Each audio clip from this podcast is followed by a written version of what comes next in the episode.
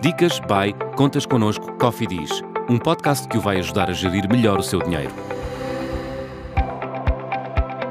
Sabia que cerca de 2 milhões de portugueses não conseguem aquecer a sua própria casa? Apesar de as temperaturas não serem das mais baixas da Europa, Portugal é um dos países com mais população a passar frio em casa. Antes que o inverno chegue, saiba que formas de aquecimento pode escolher para a sua casa. Os aquecedores a óleo e os termoventiladores são a escolha da maioria dos portugueses. São os mais baratos, fáceis de transportar e cumprem a sua função, mantendo a divisão onde são colocados relativamente quente. No entanto, demoram algum tempo a aquecer, podem ser ruidosos e implicam um gasto elevado na fatura de energia. Os aquecedores a gás são os mais potentes e rápidos a aquecer. Têm o inconveniente de ser necessário substituir a botija, além das questões de segurança. É importante ter a casa ventilada para evitar concentrações elevadas de monóxido de carbono.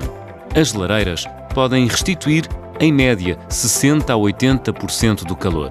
A utilização de lenha não é dispendiosa, mas implica ter espaço para aguardar. Lembre-se ainda que é fundamental pensar na ventilação necessária e que os custos de aquisição e instalação são altos. O aquecimento central com caldeira a gás pode ser a opção mais confortável, já que permite aquecer a casa inteira. Por outro lado, o custo de instalação é elevado e complicado se não houver uma pré-instalação. Além disto, as faturas do gás vão aumentar consideravelmente. Por fim, o ar-condicionado é uma boa opção. Se pretender aquecer ou arrefecer rapidamente uma divisão, evitando ainda as oscilações de temperatura. A instalação pode ser dispendiosa, mas o consumo mensal é económico.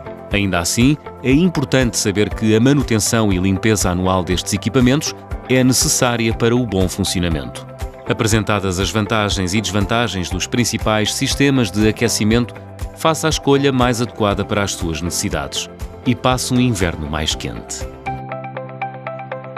Descubra estas e outras dicas em www.contasconosco.pt.